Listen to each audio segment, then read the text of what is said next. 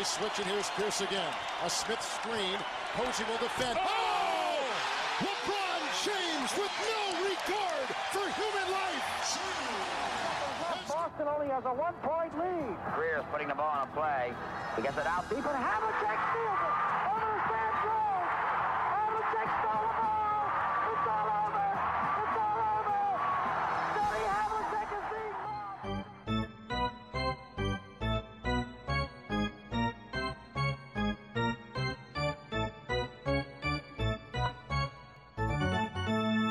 Quedas. Olá, tudo bem? Tudo bem? Como é que estamos desde a última vez que, que gravámos? Já gravámos há algum tempo, na altura só dos Nets. A história dos Nets acabou por ser resolvida. Uh, Sim, melhor ou pior? De, para melhor ou pior, não sei. Se queres fazer algum, algum, uma certidão de óbito às polémicas? Ah, não, as polémicas ficaram resolvidas e não ficaram, não é? Pronto, o Kyrie Irving lá fez o que, o que lhe era, pronto, o que lhe tinham pedido para fazer. Se mudou verdadeiramente de ideias ou não, não se sabe. Entretanto, há alguns jogadores, mas acima de tudo, acima de tudo o Jalen Brown acabou por arranjar maneira de ficar mal, mal na figura também, sem necessidade nenhuma, mas pronto, é o que é. Sim, sim, sim, pois. Pois. completamente escusado. Uh, pronto, mais um exemplo, infelizmente, de que como ler muito e ser inteligente nem sempre é, é a mesma coisa. né? Tipo, às vezes certas pessoas acham que, pronto, ficam tão convencidas da sua própria inteligência que acham que percebem sobre tudo e depois, pronto, é, Precisamente, precisamente. Acho que, foi exatamente, acho que é exatamente esse o problema. é tipo como. Porque, porque, pronto, porque é inegável que a nível de vamos dizer, cultura geral e de curiosidade intelectual, vamos dizer assim, o Kyrie Irving e acima de tudo o Jalen Brown estão claramente no espectro mais alto. São jogadores que, pronto, que procuram conhecimentos, dizer assim, mas pelo meio esqueceram-se de como interpretá-lo e depois tipo, dá cocó. É basicamente a minha análise eh, do, que, do que temos visto, mas pronto, enfim, é o que é. Ah, Pronto, e o queria só Doca- dizer, Diz, diz. sim, sim, sim, diz, diz sobre o e-mail Doca, desculpa. O Doca acabou por não ser o, Exato. o escolhido para treinador dos Nets, portanto aí também ficou. Acredito eu que foi a melhor, foi a melhor solução. E lá está. eh, repito aquela tese de que é capaz de ter sido muito andar às apapadelas a ver como é que se, como é que o público, a opinião pública reagia, a opinião pública e publicada reagia eh, a essa possibilidade e acho, acho que foi melhor assim. Mas antes de entrarmos no tema de hoje, queria só dizer que desde a semana pa- passada aconteceu algo muito mais importante do que tudo isso. E preparem-se, espectadores, para um momento fantasy. Então, eu nesta última semana estava em confronto com o nosso amigo, colega do podcast, Rui Catalão, com quem eu me tenho encontrado várias vezes nas finais e os nossos embates semanais eh, tendem a ser sempre aguerridos, entusiasmados, tipo, muitos pontos, nós dois temos boas equipas, tipo, é- era um grande confronto. Eu tive alguma sorte nesta semana, porque embora ainda tivesse alguns jogadores lesionados, ele tinha um bocado mais, até eu estava à frente, e chega ao último dia eh, e estava com alguma vantagem, cerca de 50 e tal pontos, vamos dizer. E eh, acabei por perder. E dou, dou a ti, eh, Rui, a hipótese de escolheres o que é que é mais frustrante. Um, eu tenho um jogador na minha equipa que é o Ivica Zubats, que nas últimas semanas, numa das quais eu tive de usá-lo porque era um dos jogadores disponíveis nesse dia, tinha feito 19 e 17 pontos de fantasy. Por norma, a média dele anda à volta dos 34, 35. E eu, quando usei, ele fez 19. No último dia, eu não usei e ele fez 87. 30, 31 pontos, 29 ressaltos, 12 deles ofensivos. Isso é uma hipótese sobre se isso é frustrante ou não, ok? Ok. Eh, a segunda hipótese é eu, na quinta-feira, como tinha algumas margens de manobra a nível dos jogadores para trocar, nós temos um limite semanal de 7 trocas por semana, e eu não tinha precisado delas todas, então ia fazer aquela cena meio, meio suja, meio ninja, de ir buscar, um, mandar, tipo, mandar fora um jogador meu no último minuto, pôr outro jogador a jogar e depois ir buscá-lo outra vez. E, ou seja, gastar duas trocas para tapar um buraco sem ter de perder um jogador da minha equipa. E tinha o alarme, pus o alarme para 5 minutos antes da hora do limite das trocas para me lembrar de fazer essa troca. E de repente, a, a minha mulher Nélia pôs na televisão a dar o Masterchef português e nós começámos a ver e a dizer, bem, aquela comida tem um bom aspecto. Eu ouvi o alarme, uh, desliguei e depois a Nélia continuou a falar comigo sobre as comidas. A culpa não foi dela, eu estava interessado, nós gostamos de ver o Masterchef os dois. E eu distraí-me e deixa passar. O jogador que eu ia buscar era o Walker Kessler, uh, do Utah Jazz, que tinha vindo a fazer por volta de 20 pontos e nessa semana fez, nesse dia em que eu iria buscá-lo, fez 8.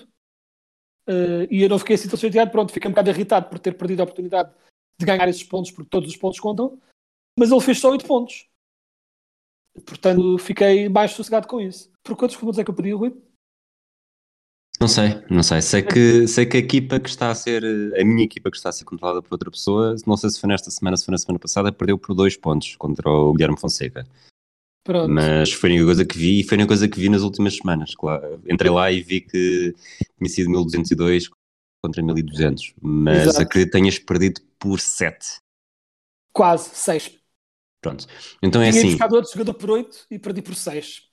E pronto, e estou levemente chateado com isso, mas o que é que está a fazer? Então é assim, vou-te vou -te aliviar desta pressão, que é uh, essa técnica, essa tática que tu e o Felipe são reis, quer dizer, mais o Felipe do que tu, uh, é uma, é uma tática que para mim devia ser proibida. Como tal, uh, não me choca nada que tenhas, que tenha, portanto, a parte dos debates, ok, essa parte não, acho que é, é, foi a forma mesmo do universo de castigar, de pensar de fazer uma, em pensares em fazer uma coisa desse género. Portanto, zero pena. É verdade. Se bem que é verdade também que já houve uma vez em que, sabendo que o Filas ia fazer isso, quase lhe consegui roubar um jogador. Ah, já tinha, quase, isso. tinha quase certeza que sabia qual é que ele ia mandar fora e quase e não apanhei por um segundo. Mas tu não, já, já fizeste já, isso uma vez, não é? Já fiz isso, já, já. Portanto, Enfim, vamos, é vamos entrar nos Celtics. Continuando, continuando, vamos entrar nos Celtics. Os Celtics estão com 17 vitórias, 4 derrotas, melhor registro da liga. Têm, são a equipa com mais triplos tentados, são a equipa, não, segunda equipa com mais triplos tentados, a equipa com mais triplos uh, conseguidos em média por jogo, 16.7, e, e também melhor percentagem de triplos por jogo, acima dos 40%. Não sei se ainda são o melhor ataque na história da NBA, uh, eh, por, uh, por, uh, por estatística. Sei que tem cinco jogadores com, que lançam bastante, quase um, todos eles ali a rondar os quatro, um bocadinho abaixo, um bocadinho acima, triplos por jogo, e todos eles com mais de 45% de eficácia. Portanto, realmente este ataque, se continuar assim, é difícil contrariar porque isto é mais do que, do que Warriors fizeram, é mais do que uh, tanto estes Warriors como os outros Warriors, mais do que os Suns fizeram na, no, século, no início do uhum. século XXI, ali na, na, metade dessa década. Mas eu que não tenho visto muito, no outro dia vi um, uns bocados de jogos dos Celtics e aquilo que eu tenho a dizer é ok, 17 vitórias, 4 derrotas, apenas uma derrota nos últimos mais do que 10 jogos. Uh, mas não é interessante para mim. Acho que é demasiado. Ou seja, mesmo que, que não seja só o, o cruzar o, cruzar o meio campo uh, e atirar acabar disto, não, é, é, é, há muita movimentação, tentativa de penetração para o cesto, largar para fora, às vezes o passo extra para até alguém lançar uh, sozinho, mas, mas não sei, eu gosto de ver um basquetebol um bocadinho mais mais completo. E isto, Exato. realmente, as estatísticas está completamente a favor dos Celtics e, e, longe de mim de me estar a queixar, se eles forem campeões assim, perfeito. Mas, é, olhando apenas para o tipo de basquetebol, uh, não, é, não é algo que me, que me agrada muito. Não sei qual é, é a tua opinião sobre, sobre estes Celtics até agora, que são, lá está, a melhor equipa da liga em termos de, de registro. Sim, a eficiência do ataque é inegável, como dizes, eh, pronto, falando na, comparando só nesta época, tem de longe uh, o melhor ataque a nível de eficiência, mas de longe, uh, de, de, um modo em que o 2, 4, o 2, 3, os Phoenix, uh, Suns, Nuggets, Kings e Jazz são as, fazem o restante top 5 e têm à volta de 115 de offensive rating. os Boston têm quase 121. Portanto, a eficiência é inegável. Eu não tenho tanto problema com a questão dos triplos como outros têm, embora também goste de ver um basquete muito mais completo. E mais do que completo, gosto de ver, dizendo da forma, eu não me choca tanto que os Boston joguem assim, desde que não joguem todas as equipas assim, se me faço entender. Ou seja, Sim, não me importa que haja uma equipa que seja tipo só triplos, eu estou a achar alguma piada aos lineups completamente ridículos que os Magic têm usado este ano, com tudo gajos gigantes, o Franz Wagner que é 6-10 a jogar a shooting guard, ou seja, tipo, gosto dessa diferença acima de tudo. Mas hum, é inegável eficiente, inegavelmente eficiente, mas eu diria que a tua opinião do estilo de jogo de Boston é um bocadinho como a minha opinião, que, com a opinião que eu tinha sobre o tiki-taka, que é inegavelmente eficiente, uma, um aborrecimento de morte se ver. Tinha Sabes que essa- agora por acaso nem sei até que ponto é que o meu problema é, esta, é ser aborrecido, se é. Imagina, tu, tu habituas-te a um ritmo do basquetebol, como quando estás a ver basquetebol, como te habituas a um Certo. ritmo de futebol quando estás a ver futebol. E isto para qualquer outro desporto.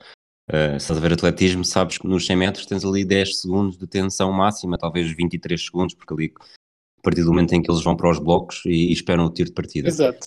E no basquetebol tens ali um, sei lá, eh, talvez duas vezes a cada minuto, dois momentos de maior tensão, que são os lançamentos de uma equipe e da outra. E, e sinto quase que os Celtics me estão a dar eh, taquicardias, porque de 5 em 5 segundos de ataque eh, está a haver uma bola lançada que, que pode entrar ou pode não entrar. E às vezes também é um bocado por aí, acho que gosto de ver mais. Gosto que eles me deixem recuperar antes da outra equipa marcar ou não. E, e este basquete é, lá está, é frenético. Sim, a única razão porque aquilo que acho que te deves agarrar, eh, embora a nível de equipa não se note tanto, uma coisa que é muito impressionante ver foi uma estatística que eu apanhei hoje, que é o, o Tatum está com uma percentagem de lançamento perto do, de, no aro eh, muito maior do que costuma ter.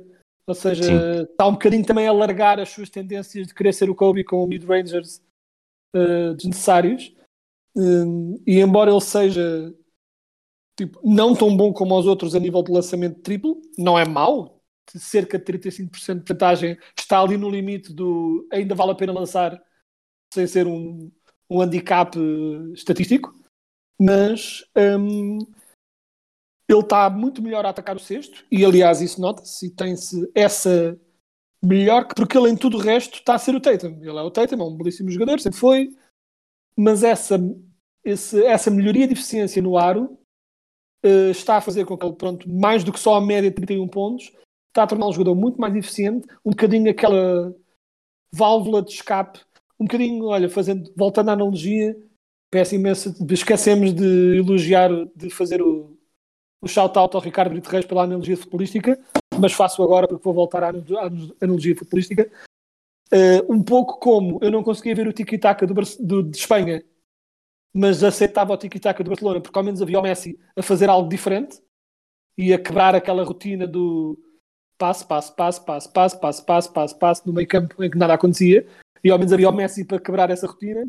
Eu acho que o Tatum é um bocadinho essa quebra de rotina no- nos, nos Celtics.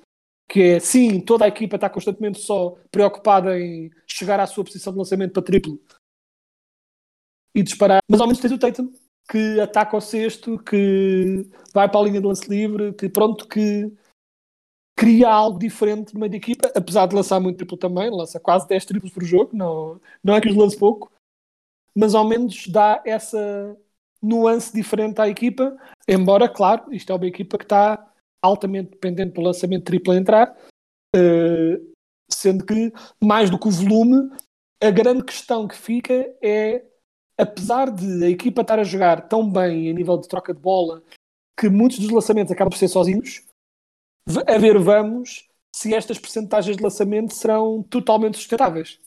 Não né? são. Porque, Tem porque jogadores é, acima dos 45%, acho que não, acho é que não há isso, dúvida porque sequer. acima dos 40% é sustentável, desde que sejam sozinhos, é sustentável QB. Acima dos 45% é sem precedentes. Portanto, 5 jogadores acima dos 45%. exato. 5 jogadores é que lançam dois, é- com, com 3.5, 4.5 lançamentos por jogo. Ora, aí está. Incluindo os jogadores mais de banco como o Sam Hauser, que lança quase 5 triplos por jogo. Ou seja, tens vários jogadores com muito volume a lançar. A grande questão que vai ser interessante de ver é quão fragilizado vai ficar o ataque dos Celtics quando a média começar a, a reverter mais para o normal. Ou seja, se vão, se um para já, é, mesmo que volte ao normal, é possível que continue a ser muito bom. Simplesmente não histórico melhor de sempre, mas muito bom à mesma. A questão, pronto, é ver se coisa, porque isto não é. Os Celtics do ano passado também estavam muito dependentes do triplo, não tinham era estas percentagens. Uh, e acima de tudo, o que é interessante ver também, porque é uma coisa que tanto pode ser boa na geral para os Celtics, como pode ser má para a eficiência do ataque, é o que vai acontecer quando voltar o Robert Williams. Porque a grande coisa estranha este ano dos Celtics é que o ano passado a grande coisa que catapultou os Celtics ao sucesso foi que de repente tinha uma defesa completamente intransponível.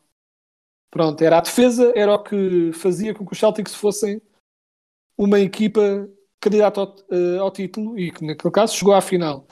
Este ano a defesa dos Celtics está consideravelmente pior. Está meio tabela. E isso claramente não, não há como negar uh, que, que faz falta o Robert Williams a defender o garrafão. Está a fazer essa falta. Agora, quando o Robert Williams voltar, é interessante ver se, um, a defesa dos Celtics vai voltar à brutalidade que era o ano, o ano passado, mas ao mesmo tempo a presença de Robert Williams, de que modo é que vai mudar o ataque? Isso vai mudá-lo para melhor, pior, certamente menos eficiente a nível de lançamento exterior, porque vai haver menos lançamento exterior. Ou seja, de que modo é que a estrutura da equipa e a organização da equipa vai mudar quando voltar o Robert Williams. Portanto, vai ser interessante ver essa evolução.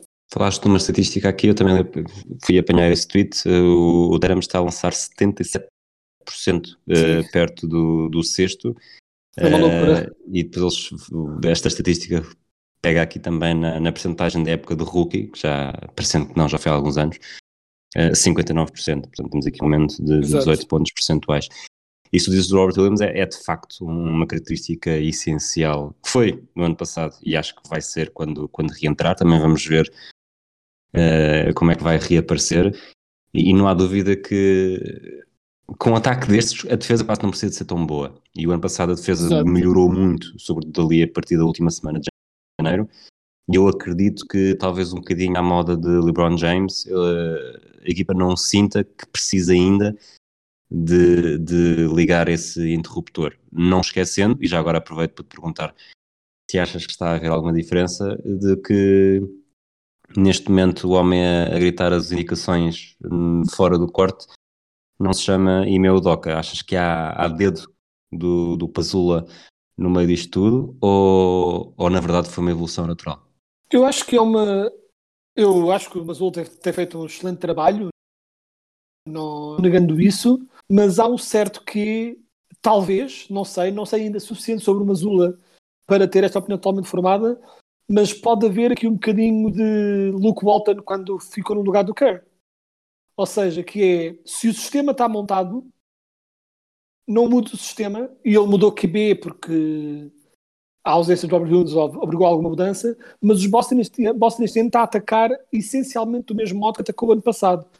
A eficiência é que melhorou brutalmente, uh, mas não mudou assim tanto a nível de organização ofensiva. Eu acho que pode Sabes ser um caso... tem já agora? Mazula 30, poucos, é, uma, é um exagero, não é? Tipo, é sempre uma coisa ridícula. 34, pois. 34.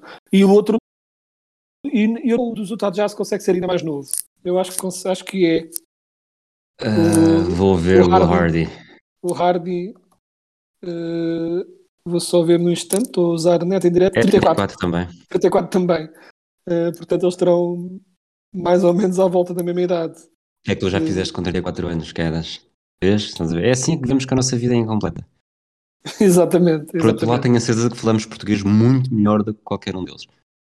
E daí que não sei se calhar o Mazul ainda, ainda é luso-descendente e fala português.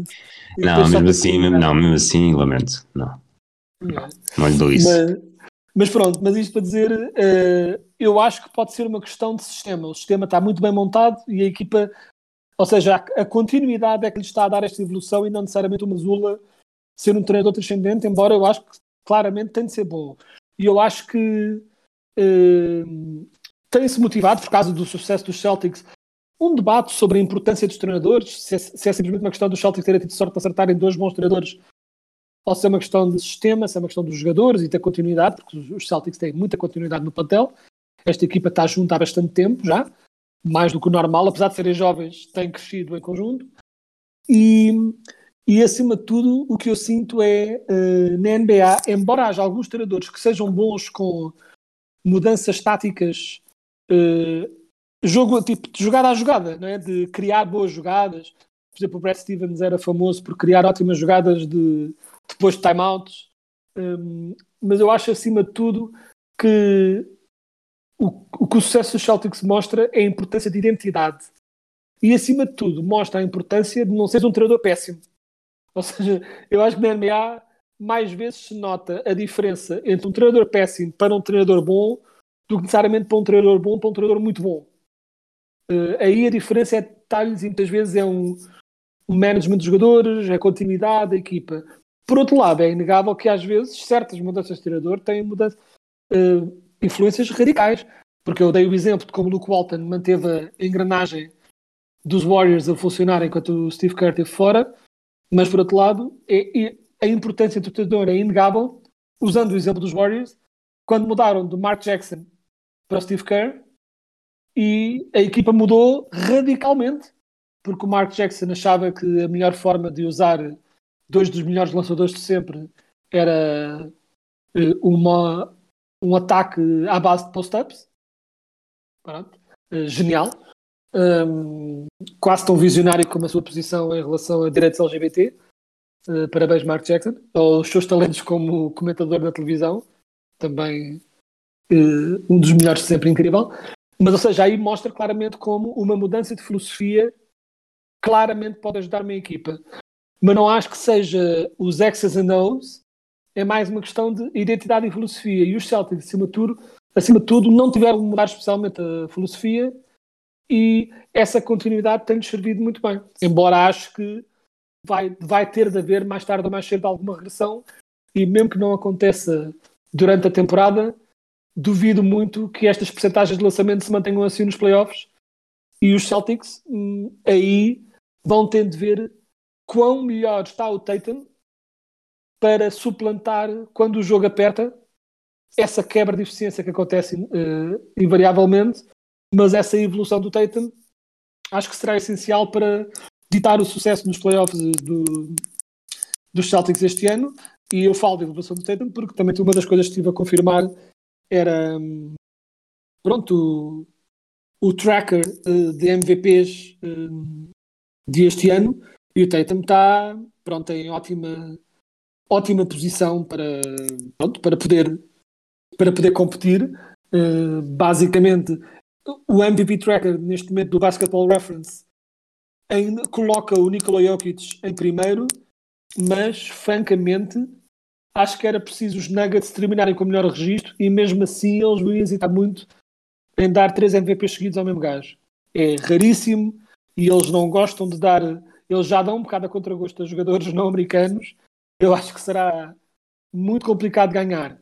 Acho que basta que os Mavericks tenham uma época boa a nível de registro para eles quererem dar o Doncic mas enquanto os, com os, neste momento, com os Mavs abaixo dos 50% de vitórias e os Celtics claramente em primeiro, o Tatum está em ótima posição para, para eventualmente poder conquistar o título da BP. Surpreende que estes Celtics tenham basicamente continuado no mesmo nível com que terminaram a época passada? Sobretudo com, com Robert Williams de fora e com toda a especulação em volta da polémica do, do treinador? A especulação em volta da polémica treinador, eu confesso que isso nunca me. E falámos sobre isso, nunca achei que fosse ter uma influência uh, gigante, tal como não achei que a do Draymond fosse ter nos Warriors, embora na verdade parece estar a ter um bocadinho. Um, mas acho acima de tudo, eu achava que a ausência de Robert Williams ia mesmo causar grandes estragos na defesa dos Celtics e causou um bocado uma defesa que passou de à vontade a melhor para meio da tabela é uma quebra clara. Eu não antevia era que a eficiência do ataque subisse desta forma. Eh, eu esperava um ataque eficiente, competente, moderno, né, que eles têm, muito analytics driven, mas este nível de eficiência não estava à espera. Ou seja, não acho necessariamente que seja eles terem combatido a, a, a polémica. Hum, acho que é mais só uma, a continuidade tem-nos ajudado a manter-se bom e não estou totalmente surpreendido, embora não esperasse isto. Sabes qual é, é o maior exemplo de continuidade da NBA? Qual? É a continuidade dos Kings em acabarem épocas fora do lugar de playoffs. Sim. Mas por acaso estamos a gravar num dia em que vá, os Kings não estão em lugar de playoff garantido. Uh, neste momento estão na sétima posição do Oeste com 10 vitórias e 9 derrotas e até estão numa fase uh, três derrotas consecutivas, mas antes disso uhum. tiveram, tiveram uma série de sete vitórias e acho que nesse período até eram a mesma equipa com uma maior série de vitórias porque os Celtics perderam um destes jogos nesta, neste período e, e perderam esse estatuto para os Kings. Mas mesmo assim, uh, os Kings de repente, não sei se é o, o efeito Miasqueta, que, que continua, com, continua sem ser utilizado, e normalmente já poderemos falar dele daqui um bocadinho uh, mais à frente, mas conseguindo ou não um lugar nos seis primeiros, conseguindo lugar ou não um lugar nos dez primeiros, que já seria mais do que do que muito dos últimos anos, portanto é a maior série, uh, corrijo-me se eu estiver enganado, os Kings têm a maior série de anos consecutivos sem uma presença nos playoffs, um, mas parecem cada vez mais uma equipa. Sim, eu acho, olha, voltando mais uma vez à importância de uma identidade. Eles têm uma identidade e eu acho que os Kings são um bocadinho a versão mais extrema, uh, ironicamente, do que tivemos a dizer dos Celtics. Que é os Celtics são uma equipa neste momento que ataca muito bem e defende um bocado mal, ou vamos dizer mediano. Os, os Kings atacam muito bem também, têm a quarta melhor eficiência este ano, mas defendem, bast mas defendem bastante pior. Uh, estão perto do fim, estão em 25 a nível de uh, eficiência defensiva. Ou seja, os Kings são também, tal como os Celtics, uma equipa de muito ataque, pouca defesa, mas com uma diferença maior ainda entre esses dois extremos da sua, da sua equipa. Mas, apesar da defesa um, não ser de facto incrível, eu acho que o que, os, os Kings estão a jogar, acima de tudo, é com muito. Isto é um bocado uma coisa. Parece banal de dizer, mas estão a jogar com muito entusiasmo. Estão a jogar juntos, estão a jogar com garra, estão a jogar. Uh, o De'Aaron Fox está a ter uma época, pronto, de. Pronto, de renascença, chamemos de assim muito mais confiante, muito mais motivado uh, a atacar o cesto constantemente, uh, a não se deixar. ele volta e meia até alguns problemas com turnovers, mas não está de todo a deixar isso afetá-lo. E este ano está com muito maior eficiência nesse sentido. E mais entrosado ainda com o Sabonis, que está muito assente na sua posição, eles combinam muito bem com o outro. O Kevin Herter está a laçar de todo lado e muito bem. O Rookie é bom também, o Keegan Murray. Seja, eu acho que a equipa encontrou uma identidade. E a identidade é vamos marcar uma brutalidade de pontos e tentar ganhar jogos assim. E, melhor ou pior, tem resultado bastante bem. Eh, é questionável, vamos ter de ver, pronto, até que ponto é que hum, irá, uh, pronto, irá ser o suficiente para, um, para chegar aos playoffs uh, sem ter de ir ao play-in, ou só sequer ao play-in, mas dá gosto de ver e vê-se que há um entusiasmo diferente, não há aquele fatalismo de ah, é os 15, vai correr mal de uma forma ou de outra. Nem sempre tem corrido mal e, e até coisas parvas como o Light the Beam, tipo, são coisas pequenas que mostram que a equipa está mais unida e com maior entusiasmo a jogar. Uh, porque às vezes há aqui equipas na liga que tu vês que estão com bons registros, mas o buzz é relativamente discreto. E no caso deles, não, eles estão contentes e a jogar e vivem com cada. sentem cada vitória e tipo, isso é muito bom de ver para uma equipa que infelizmente pronto, tem, eh, tem tido muitos anos de simplesmente só piadas e gozo sobre o quão maus eles são. foi o pior? Achas que está mais perto de ser o pior que podia acontecer ao Esqueta ou o melhor que podia acontecer? Eu pior acho no que não é... sentido de é, basicamente aqui não tem espaço para entrar e de facto já foram 16 jogadores utilizados. O outro jogador com o contrato de Tuei já foi utilizado e o Nemias não. Por outro lado, melhor porque tem dado cartas na, na G-League e, e quiçá se isso não poderá atrair outros olhos e, e, se calhar o futuro até não passará pelos Kings, mas sim por uma equipa que possa precisar a certa altura de, de alguém aí. Sim, eu acho que ele está a jogar incrivelmente bem na, na G-League, eh, feito, tem feito jogos ótimos. Teve recentemente um duelo lá com o James Wiseman né, dos Warriors, também está agora lá a render, a ganhar minutos.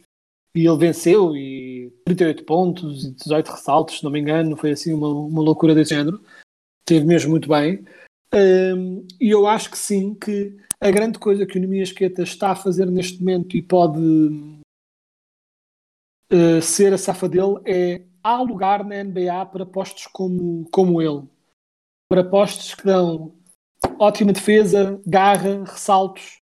Uh, há muitas equipas que precisam disso. Uh, são jogadores que dão um jeito a qualquer equipa. E até no caso do Nemias Queta, que ele tem trabalhado também no seu lançamento exterior, se, conseguir, se consegues isso, ainda mais. Um, quando se fala às vezes da morte do poste na, na NBA, Uh, o que morreu foi mais do que pronto para além de ser parvo, porque ainda o ano passado a luta por MVP era entre dois postos. Mas acima de tudo, acho que quando fala da morte do poste na NBA é a conversa errada. O que morreu foi o post-up. Esse tipo de ataque, o ataque direcionado para um poste no low block, isso desapareceu. Mas há muito lugar para postes nesta liga, uh, para jogadores utilitários, e o Keta pode perfeitamente ser isso. O problema é que isso não é necessariamente, não é de todo o modo como os Kings jogam. Os Kings jogam a correr, a correr, a correr, invariavelmente. Uh, o Damonta Sabonis acaba por ser ele o, pro, o poste da equipa. Eles jogam basicamente sem poste, abdicam disso em prol de ataque, ataque, ataque. Uh, tu falaste que pronto, alguns dos jogadores uh, tipo os Kings têm três postos na, na equipa e três, três, antes três jogadores que fazem essa posição, uh, idealmente, e eles jogam muito poucos minutos. Uh, o Rishon Holmes, o Meto, o Alex Len mal têm jogado, ou seja, é, e jogam poucos minutos e é quando jogam ponto. Porque de facto os Kings abdicaram disso para fazer um, um jogo de ataque total. E uh, pronto, e é, é uma pena para o Queta a nível das possibilidades dele pronto, se vingar nesta equipa, mas por outro lado, tal como estavas a insinuar e com razão, que é se calhar mais vale ele fazer grandes números na G-League e atrair a atenção de uma equipa que precisa de um poste do que estar a jogar dois minutos por jogo uh, nos Kings uh, e a não fazer grande coisa, não é? porque é mais fácil de uma forma estranha, quase que é mais fácil esquecer-se do jogador quando ele está como 15 jogador no fim do banco que joga um minuto por jogo, se tanto, do que na G-League a mostrar cartas e eventualmente atrair os olhos de alguém que precisa dele. Nós estamos aqui a. Eu acho que a, a nossa toada de, de, sobre, nesta conversa sobre os Kings é positiva. Mas, mas mesmo quando fazem coisas bem, os Kings fazem coisas mal. Né? Portanto, o Sabonis está, está a dar-se bem, mas na troca do Sabonis, o Tyrese Halliburton foi para, para os Pacers e nos últimos três jogos uh, fez 60 pontos, 40 assistências, uh, zero uh, turnovers. O Halliburton foi um jogador que desde cedo, eu diria até mesmo logo na, na Summer League, demonstrou que tinha muita qualidade. Achas que, é, que está a encaminhar-se para ser no futuro um grande erro dos Kings ou simplesmente. Bom, eu acho que isto vai ser sempre um grande erro dos Ox, mas o, o podia ser pior se, se abdicasse do, do Luka Doncic para ir buscar um Marvin Bagley em vez de um Trae Young, não é? Portanto, Trae Young para, para o bem e para o mal é a cara dos Ox e os Ox gostam do Trae e se não, se não houvesse aquele ligeiro pormenor, provavelmente não se importariam com isso. mas, mas neste caso, achas que o Tyrese Halliburton vai ser um erro na história dos Kings? Ou, ou é simplesmente um, alguém que se vai tornar um grande jogador? Eu digo isto porque, de facto, uh, ele entrou-me entrou no goto bastante cedo e, e tenho seguido com alguma, com alguma atenção e interesse. Sim, ele tem sido incrível e eu, lembras na altura quando discutimos, e eu era mais fervoroso na lógica de isto foi uma má troca para os Kings, na lógica de para que fazer uma troca para ser bom agora quando não há grande intenção de ser bom agora. Uh, na verdade, os Kings até estão a suplantar essas expectativas. Eu diria que é um bocadinho mais como comparar, e mais uma vez, face a drástica diferença de qualidade nos jogadores, não é tanto uh, um Jordan, Bagley Young, é um bocadinho, é como dizes, é um bocadinho como os Hawks não terem ficado com o Doncic foi um erro, ou os Suns não terem ficado com o Doncic foi um erro. Mas não foi um erro catastrófico. O erro catastrófico foi dos Kings. Um bocado como na altura do Jordan, os Rockets tecnicamente cometeram um erro e não escolheram o Jordan, mas ficaram com o Lajuan, não ficaram mal. Tipo, tiveram um jogador incrível à mesma. Uh, quem cometeu o grande, grande erro foi mesmo Portland. Uh, pronto, quando foram buscar o Sam Bowie e pronto, e, e podiam ter tido Jordan porque já tinham um shooting guard.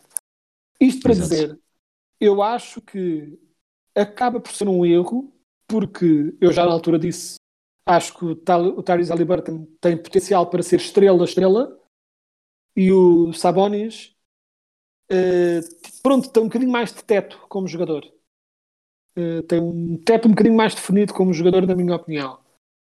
Um, e, o, e, a verdade é que o Halliburton não só está a fazer números absolutamente absurdos, como inesperadamente os Pacers estão a ganhar.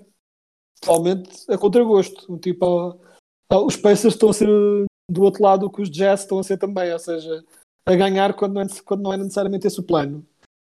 Um, mas um, eu acho que é, foi um erro dos Kings, mas por outro lado a equipa não se, a nível de curto, médio prazo, de curto prazo, tu não sabes como é que iriam ser os Kings, porque o Halliburton não seria o que está a ser os Pacers se não tivesse nos Kings.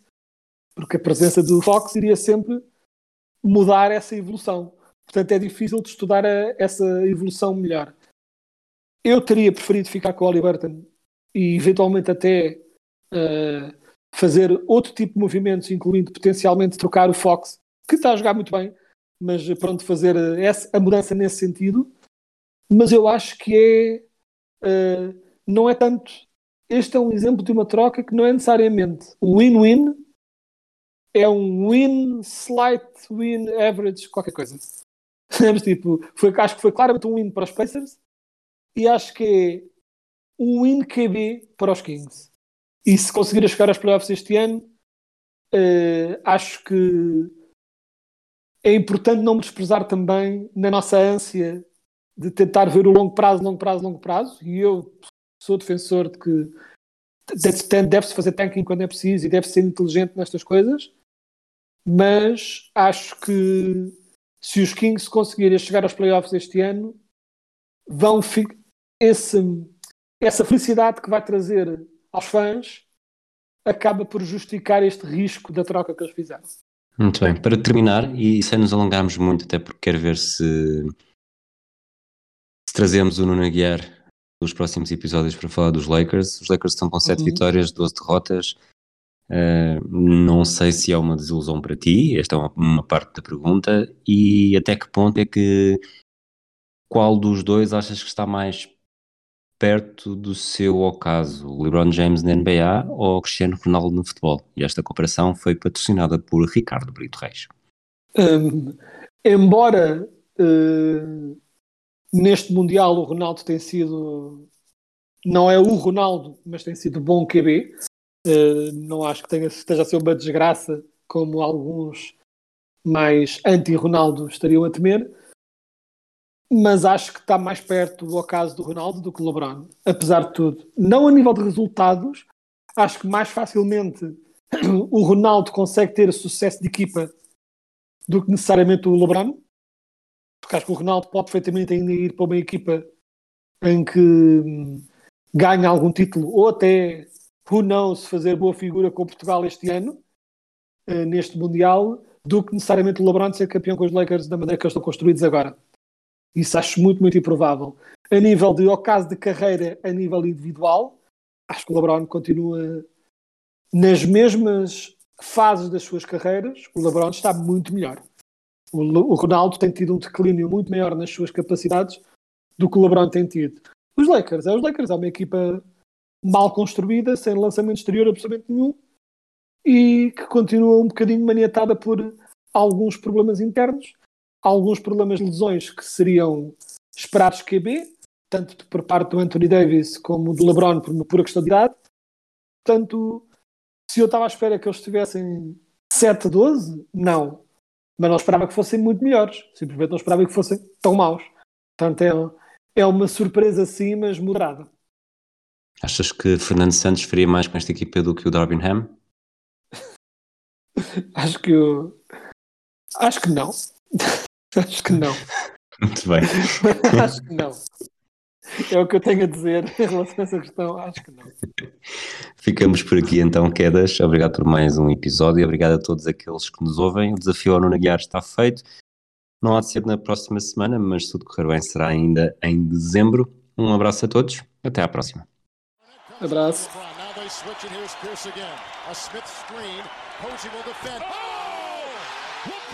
Boston only has a one-point lead. Greer's putting the ball on a play. He gets it out deep, and Havlicek steals it.